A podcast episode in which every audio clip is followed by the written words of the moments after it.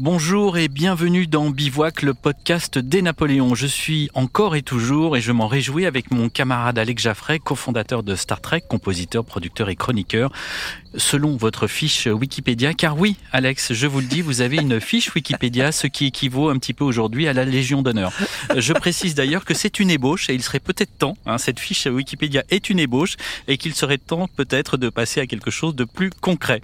Mais Alex, vous êtes surtout en tournée pour votre spectacle éponyme Le son d'Alex. Comment ça se passe juste aujourd'hui? Écoutez, à part ce petit souci de Wikipédia, ça se passe très bien. Je vous remercie infiniment. Et Olivier, j'ai la chance d'être avec vous, le cofondateur des Napoléons. Quelle joie, quelle chance. Et vous êtes drôle, vous êtes beau et votre corps est luisant. Euh, oui, heureusement que ce podcast est uniquement audio, car ce n'est pas la vérité. Bivouac, épisode 12, partie 1. Nous sommes en décembre, c'est un peu le moment aussi où Maria Carré va sortir de sa tanière, Alex. Soyons Comme ça, prêts. Voilà. Soyons prêts. Plus sérieusement, nous allons plonger ensemble aujourd'hui dans le thème de notre prochain sommet des Napoléons à Val d'Isère en janvier, avec comme thématique donc gouverner. Et aujourd'hui, nous recevons la cofondatrice et vice-présidente du think tank La Fabrique écologique, un cercle de réflexion et de proposition dans le domaine de l'écologie. Elle fait aussi partie du conseil de rédaction de la revue Esprit, où elle s'intéresse aux questions de discrimination, de parité et d'écologie m'est avis qu'elle ne doit pas chômer. Bonjour Lucille Schmitt. Bonjour, bonjour. Chère Lucille, qu'est-ce que le mot gouverner évoque chez vous en 2021, à quelques mois des élections présidentielles? Je crois qu'il évoque, euh, malheureusement pour moi, beaucoup l'autoritarisme et je sens une tension entre euh, ce gouverner et la démocratie. Et il me semble que c'est un des enjeux de cette campagne présidentielle, c'est comment est-ce qu'on peut être rassuré sur la question de peut-on gouverner démocratiquement aujourd'hui dans un monde où les antidémocraties prospèrent, où quelque part, euh, j'allais dire, ceux qui semblent être les plus euh, puissants sont Vladimir Poutine, euh, Recep Erdogan, ou quelque part l'ombre de Donald Trump pèse sur Joe Biden? Donc je pense que ce qui est important, c'est d'une part de voir que gouverner, c'est pas seulement en France. Je ne pense pas seulement cette campagne présidentielle par rapport à la France, je la pense par rapport à l'ensemble du monde. Et puis, je me pose cette question de gouverner démocratiquement. Vaste sujet, on va y revenir. Est-ce que la démocratie donc est toujours d'actualité? C'est euh, voilà, et ben on va en parler. Nous avons un premier extrait. Non,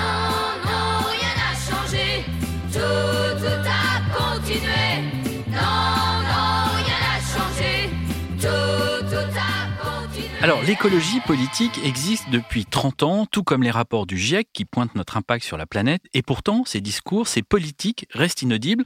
On se souvient des 2% dont était crédité euh, Yannick Jadot aux dernières présidentielles de 2017. Comment expliquer cette incapacité à passer des mots à l'action? D'abord, quand vous dites que l'écologie politique existe depuis 30 ans, je pense que vous voulez dire que le parti Les Verts a été créé, il a été créé en 1984, donc ça fait un peu plus de 30 ans. Mais en tout cas, on peut quand même dire qu'elle existe depuis plus de 30 ans. C'est-à-dire que d'une certaine manière, le lien entre l'écologie et la politique va de pair avec l'idée de réfléchir à comment nous vivons dans la nature et quelle place nous donnons à la planète. Donc on peut trouver euh, une trace de ça chez les présocratiques. Euh, On peut aussi dire, et Serge Audier a fait là-dessus une trilogie remarquable, qu'au 19e siècle, c'est un historien, toute la question de la communauté, de la relation entre la communauté humaine et la nature, elle est posée par les fourriéristes, par exemple. Et donc il y a une présence très forte dans notre histoire, dans l'histoire humaine, de la préoccupation et du débat autour de comment est-ce que s'articule le destin de l'humanité et la préservation de la nature, ou plutôt le respect et l'interaction avec la nature. Après, il y a l'écologie au sens parti politique. Moi, j'ai écrit là-dessus euh, un petit livre avec Catherine Larère, qui est L'écologie et politique, point d'exclamation, en disant bien que le projet écologique, au sens politique du terme, échappait à la structure partisane. Dans les années 80, se crée un certain nombre de partis verts en Europe.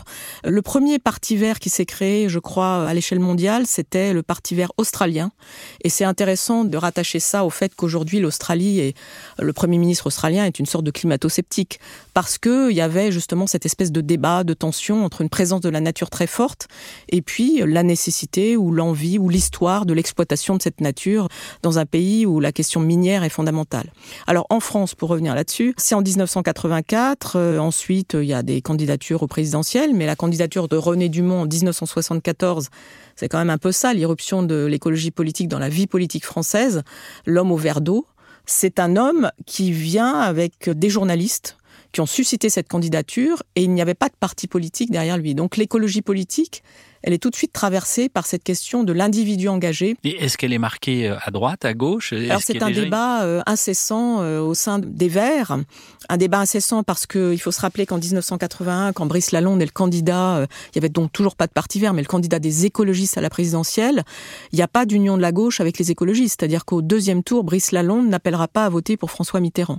Et lorsque vous lisez le programme commun élaboré entre les socialistes et les communistes, il y a très peu de choses sur l'écologie. Euh, il y a l'idée d'un référendum sur le nucléaire qui n'aura pas lieu. Mais ce qui est intéressant en revanche, c'est que tout au long des années 70, quand on regarde les choses, le PSU, euh, d'où vient Michel Rocard, mais vous vous rappelez qu'une partie du PSU va faire alliance avec le Parti socialiste aux environs de 74, le PSU a porté des thèses écologistes très fortes, et Huguette Bouchardot, qui sera ministre de l'Environnement dans le premier gouvernement, vient du PSU. Donc on a du côté de l'écologie politique d'abord une irrigation, euh, je dirais, d'individus, de structures euh, qui réfléchissent, qui donnent plus de contenu euh, que d'habitude à la conquête du pouvoir. Et puis on aura donc en 84 la création des Verts, mais venus de lieux, de régions où déjà l'écologie politique existait, mais sans parti central notamment d'Alsace, notamment de Bretagne, où il y avait eu des luttes contre l'implantation des centrales nucléaires. Euh, il y a eu des luttes communes d'ailleurs contre l'implantation de Fessenheim, entre les, les Allemands et les Français, les écologistes allemands et français. Donc, euh, en tout cas, il y a une territorialisation et quelque chose de très concret. Euh, ça vient du terrain, le fait de créer un parti. Et ce parti a toujours une culture régionale très forte, sans doute plus forte que les autres moins centralisateur. Et puis, l'État n'est pas spontanément quelque chose qu'on veut conquérir. C'est plutôt quelque chose qu'on veut transformer ou contre lequel on veut lutter. Paradoxalement, en 2019, l'environnement est devenu la préoccupation première des Français devant le pouvoir d'achat. Des associations se mobilisent à travers l'Europe et parviennent à faire condamner les États pour avoir failli à leurs engagements, comme en France avec l'affaire du siècle dont vous avez soutenu l'action. En quoi cette victoire est-elle une avancée, Lucille, une avancée historique dans l'exercice de la démocratie? Alors c'est une avancée et puis c'est quelque chose qu'il faut aussi commenter plus profondément, c'est-à-dire que les procès climatiques, euh, ils ont commencé largement culturellement aux États-Unis. Et en Europe, euh, l'affaire qui quelque part a lancé les procès climatiques, c'est l'affaire Urgenda euh, aux Pays-Bas, où une association, Urgenda, Urgence, a attaqué l'État néerlandais pour ne pas respecter l'accord de Paris et le fait qu'il fallait maintenir le réchauffement climatique entre un degré et demi et deux degrés. Et euh, en fait, donc l'affaire du siècle est lancée par quatre associations, la Fondation Hulot, Oxfam, euh, Notre Affaire à tous. C'est très intéressant et c'est paradoxal, c'est-à-dire que pour lancer, pour abonder le dossier juridique, le recours contre l'État, on utilise des documents qui viennent de l'État. On utilise notamment la stratégie nationale bas carbone, qui est en quelque sorte une des conséquences de l'accord de Paris. Et puis évidemment, ce qui est très intéressant dans, euh, dans le recours, c'est qu'il se fonde sur une pétition qui a eu un succès totalement inédit, c'est-à-dire qu'en 15 jours, il y a plus de 2 millions de personnes qui signent cette pétition. Et lorsque vous regardez qui a signé la pétition, vous voyez que c'est des familles entières, c'est-à-dire que c'est transgénérationnel, c'est pas seulement une affaire de jeunes, c'est l'idée qu'au fond, l'État, qui devrait être le garant de notre futur et d'un futur euh, soutenable, et d'un futur qui euh, fasse le lien entre l'humain et la nature, l'État est le premier fautif, parce que à la fois il a fait une promesse dans le cadre de l'accord de Paris. Enfin, il faut se rappeler euh, de l'espoir soulevé par la COP 21 en décembre 2015 au Bourget, c'est-à-dire que c'est la première fois qu'un accord universel sur les questions climatiques est signé avec cet objectif de maintenir le dérèglement climatique de manière très claire. Et en plus, il y avait eu des contributions portées par les États et tous les États avaient déposé une contribution presque. Alors évidemment, l'ombre de Donald Trump planait sur la COP 21, euh, mais c'est évidemment un espoir et porté par la France et par l'appareil d'État. Il faut se rappeler aussi que la diplomatie française, les ministères, tout le monde s'était mis en ordre de marche.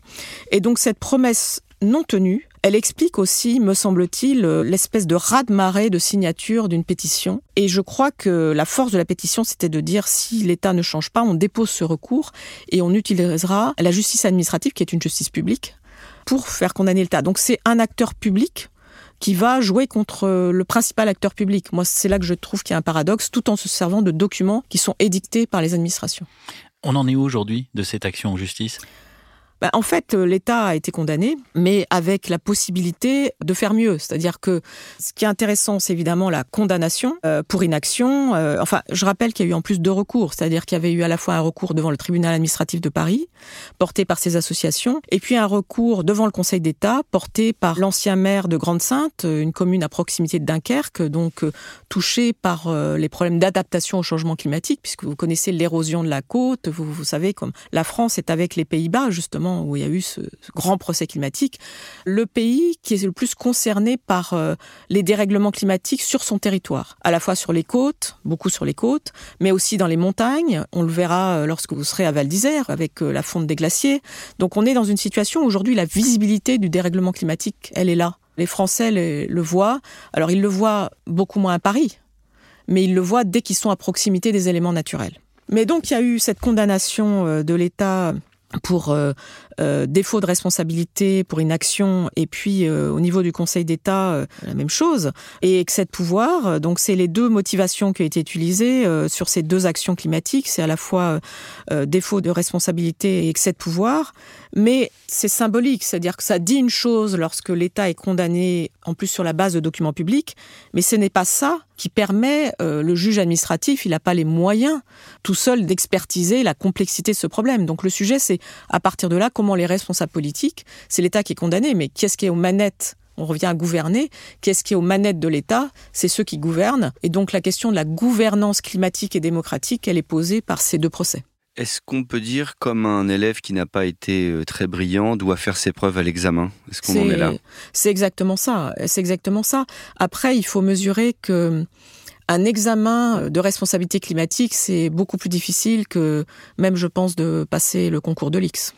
Est-ce que l'examen, c'est les élections présidentielles? Alors, je pense que ça pourrait, mais la difficulté par rapport à, à l'élection présidentielle, euh, justement, c'est très bien d'en parler, c'est que tous, si vous posez des questions, vous allez poser des questions sur, euh, voilà, qu'est-ce que vous ferez, ou euh, et rentrer dans le détail et voir si, par exemple, il y a une cohérence dans les propositions entre la proposition environnementale, écologique et la proposition sociale. C'est quand même le grand sujet.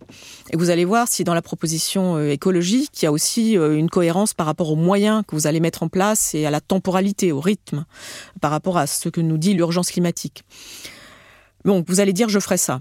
Mais la difficulté, c'est que tous les candidats ne sont pas euh, au, même point. C'est-à-dire que j'allais dire Emmanuel Macron, s'il est candidat, puisque le, au moment où on enregistre ce podcast, il n'a pas déclaré sa candidature. Est-ce qu'on le jugera par rapport à son bilan ou par rapport à sa promesse? Euh, Valérie Pécresse, est-ce qu'on la jugera par rapport à ce qu'elle a déjà fait à la région Île-de-France ou par rapport à sa promesse? Donc je trouve que c'est assez compliqué, mais évidemment, il faut réintégrer, euh, réinsuffler de l'écologie dans cette campagne présidentielle qui en manque euh, fâcheusement. Terriblement. Vous dites la protection du climat n'est pas un luxe, mais un droit fondamental. Comment est-ce qu'on peut garantir ce droit? Évidemment, ça fait écho avec euh, ce qu'on vient de- de- d'évoquer. Bah, je pense que pour garantir ce droit, il faut d'abord imaginer comment ce droit interagit avec d'autres droits. C'est pas du tout une esquive, hein, mais euh, je, je, trouve qu'il y a une espèce maintenant, vous savez, il y a une sorte de slogan, c'est à chaque fois qu'on dit euh, écologie, on dit dans un esprit de justice sociale et sans augmenter les impôts. On met deux choses. Et ça, ça va pas. C'est-à-dire que il faut bien articuler effectivement tous les enjeux écologiques sur les questions à la fois climatiques et de préservation de la biodiversité à l'enjeu de justice sociale, c'est-à-dire pas seulement ne pas creuser les inégalités, réparer les inégalités, mais il faut aussi articuler ça à la question de l'argent. C'est-à-dire qu'il ne faut pas non plus dire que on pourra faire la transformation écologique euh, sans mettre davantage d'argent public, sans davantage solliciter les entreprises, sans bouleverser euh, ce qu'on appelle l'économie, le raisonnement économique et l'action économique. Et donc prétendre garantir un droit sur l'écologie sans envisager l'interaction avec l'économie et le social, c'est un leurre. Un groupe d'experts euh, élabore une définition internationale du crime d'écocide. Pouvez-vous nous en dire plus à ce sujet? Oui, bien sûr. Sur la question de l'écocide, euh, qui a été notamment portée beaucoup par Valérie Cabanès et aussi par Laurent Néret. C'est-à-dire que c'est deux juristes français qui ont joué un rôle éminent euh, sur ces sujets. Et déjà, ces deux juristes avaient une discussion assez forte sur la définition de l'écocide, qui était au fond comment est-ce qu'on va évaluer la responsabilité de ceux qui euh, sont accusés d'écocide? Vous savez, avant d'envisager le crime, il vaut mieux être présumé innocent. C'est quand même un des principes de la justice. Et euh, c'est une des difficultés qu'ont expérimenté les, citoyens de la Convention euh, pour le climat, puisque eux, ils avaient préconisé en fait de reconnaître le crime d'écocide, qui aujourd'hui est reconnu comme un délit. L'une des difficultés, c'est donc comment est-ce qu'on va évaluer la responsabilité, sachant que la nature peut difficilement témoigner, et que la question de parole contre parole, vous voyez bien aujourd'hui euh, comment la justice, quelque part, pas seulement sur la question de la nature, mais aussi sur d'autres sujets, notamment soulevés par le mouvement MeToo, la justice est- aujourd'hui confrontée à une espèce de dépassement euh, ou de contournement parce que euh, il y a un sentiment général qu'elle n'arrive pas à jouer le rôle de cristallisation euh, nécessaire pour reconnaître la culpabilité. Donc euh, moi je crois que l'enjeu de l'écocide, plus qu'un enjeu stricto sensu juridique, c'est que quelque part ça ouvre le débat sur la manière dont nos destins euh, sont liés avec celui de la nature et notamment celui euh, euh, des peuples premiers, des peuples qui, vous savez, c'est l'idée de l'effacement de la distinction entre nature et culture, comme l'avait dit Philippe Descola, la façon dont nos destins sont liés et ça, ça ouvre les choses dans notre débat. Ensuite, est-ce que l'appareil juridique, judiciaire va pouvoir exploiter le terme d'écocide, je n'y crois euh, pas trop. De la même manière que le terme d'anthropocène a été euh, un terme qui a permis de faire le lien entre la culture scientifique et la culture des sciences humaines, sur le fait que nous avions une responsabilité dans le dérèglement et, et les nécessités de réparer la nature, ce que nous avions fait, mais qu'il a été récusé par les géologues.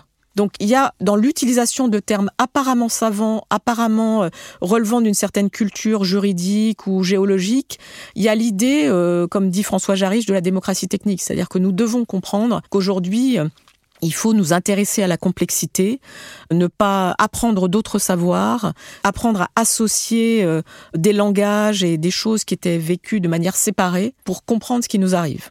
C'est en ce sens que je trouve que l'écocide est quelque chose de profondément euh, intéressant.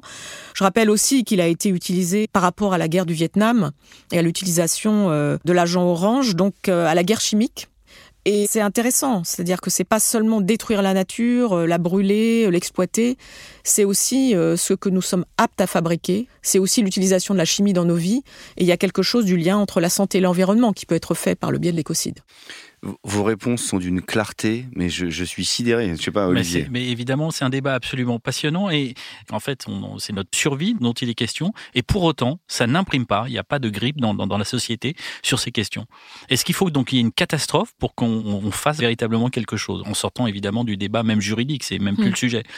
Non, je crois qu'on a une capacité d'adaptation très forte et qu'on s'habitue à ce que les catastrophes, les petites catastrophes arrivent au quotidien. Moi, c'est ça qui me frappe. Mm. C'est-à-dire que vous parliez des Et on voit encore ce- canicules. on voit encore, On ce- voit, on voit encore il y a trois jours euh, Voilà. aux États-Unis. Donc, donc on est en, en permanence sur un espèce de fond de catastrophe et en quelque sorte, euh, la catastrophe nous anesthésie. Et, Parce euh, qu'elle n'est pas encore euh, peut-être. non, je, je suis pas sûre que la catastrophe. Enfin, je pense que la catastrophe crée quelque chose, mais elle peut créer de la soumission.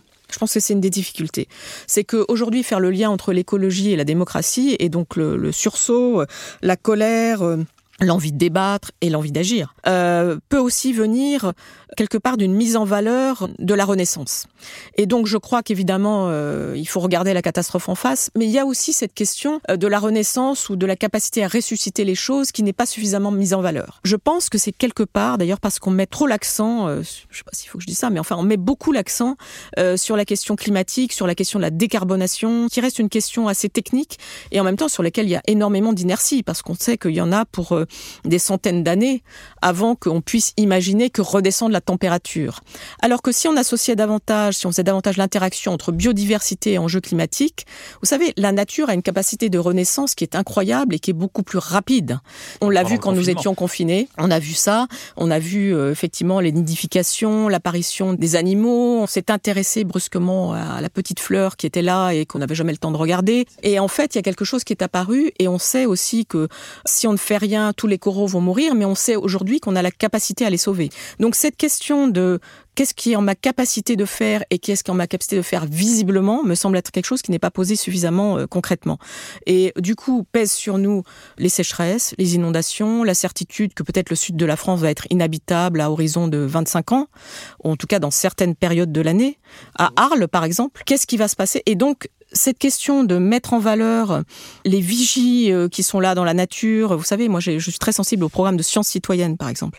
Il y a un programme Vigie Nature qui est porté par le Muséum en lien avec euh, des ONG et euh, qui jouent notamment un, un, rôle très fondamental pour voir où sont les espèces d'oiseaux qui disparaissent, celles qui résistent mieux au dérèglement, etc. Il y avait eu il y a quelques mois, 4-5 mois, un petit point qui avait été fait là-dessus on s'apercevait que certaines espèces euh, d'oiseaux résistaient beaucoup moins bien au dérèglement que les autres, comme le chardonneret élégant parce qu'il est plus timide par rapport aux moineaux, aux pigeons. Euh, et ça, ce sont des vigies citoyennes qui le montrent. Des signaux faibles, en fait. Ce sont des signaux citoyens. Comment est-ce qu'on fait pour associer, c'est ça l'enjeu devant nous, euh, c'est là que j'aimerais parler de démocratie puisqu'on parle de gouverner, comment est-ce qu'on fait pour associer ce qui remonte comme signaux faibles positifs des citoyens avec euh, les grands signaux macroéconomiques ou méta-état euh, qui existent dans les COP, qui sont en général plutôt des signaux d'alerte ou des signaux de déception, voire de désespoir lorsqu'on assiste à, à ces témoignages de ceux dont les îles sont déjà inondées.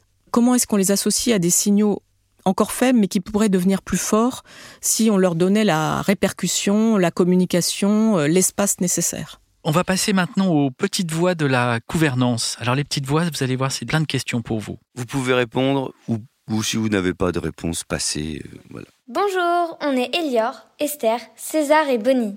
Nous aussi, gouverner, ça nous intrigue et on a quelques questions à vous poser. Gouverner en transparence, mythe ou réalité? Je sais pas s'il faut tout, dire. Euh, je sais pas s'il faut tout dire quand on gouverne. Non, en fait, je pense que non, parce que je pense qu'à trop s'expliquer, on n'agit pas. Mais en revanche, euh, je crois que les critères euh, de l'action, les critères de la réflexion et de l'action et de la décision doivent être des critères qui sont établis a priori et auxquels on se conforme. Et on voit bien qu'aujourd'hui, d'ailleurs, je prendrai l'exemple de Boris Johnson qui se fait un an après accusé euh, parce qu'il avait dit il faut pas se réunir au moment de Noël et qu'il a fait une espèce de grand raout. Je pense que ça c'est très significatif, c'est-à-dire que là il a partagé un principe et puis il a fait exactement le contraire. Voilà, donc non, la transparence parfaite n'existe pas et quelque part elle peut alimenter la défiance parce qu'on n'est jamais totalement rassuré sur la transparence. Mais en revanche, les principes selon lesquels on gouverne, il faut les partager en amont. Qui gouverne la nature? Personne. Personne ne gouverne la nature. Et ce qui est très intéressant, c'est que c'est un écosystème. C'est-à-dire que le principe de la nature, c'est l'interaction, l'interrelation entre les organismes, entre les êtres. Et donc là, on comprend bien euh, qu'il n'y a pas de chef. Est-ce que gouverner, c'est manipuler? C'est en tout cas connaître la nature humaine. Je ne crois pas qu'il faut employer le terme de manipuler, je déteste ce terme, mais c'est certainement euh, comprendre que la psychologie fait partie de l'exercice du pouvoir et que le pouvoir euh, rationnel n'existe pas. D'ailleurs, il est technocratique, le pouvoir rationnel. Je suis rassurée par le fait que la psychologie fasse partie de l'exercice du pouvoir. Est-ce que gouverner, c'est toujours lutter? Oui, certainement. euh, si on gouverne, c'est certainement lutter contre soi-même, lutter contre euh, l'envie euh, du pouvoir nu. C'est lutter euh, contre le fait qu'on pense avoir raison. Je dirais pas que c'est lutter contre ses adversaires. C'est dialoguer avec ses adversaires, mais c'est lutter contre soi-même, oui. On gouverne mieux dans l'ombre ou dans la lumière? On gouverne à plusieurs, donc certains sont dans la lumière, certains sont dans l'ombre, et il ne faut pas euh, surestimer le pouvoir de celui qui est dans la lumière. Chers auditeurs, c'est Alex Jaffray dans vos oreilles. Vous venez d'écouter la première partie de notre podcast avec Lucille Schmitt. Retrouvez la suite de nos échanges avec la partie 2.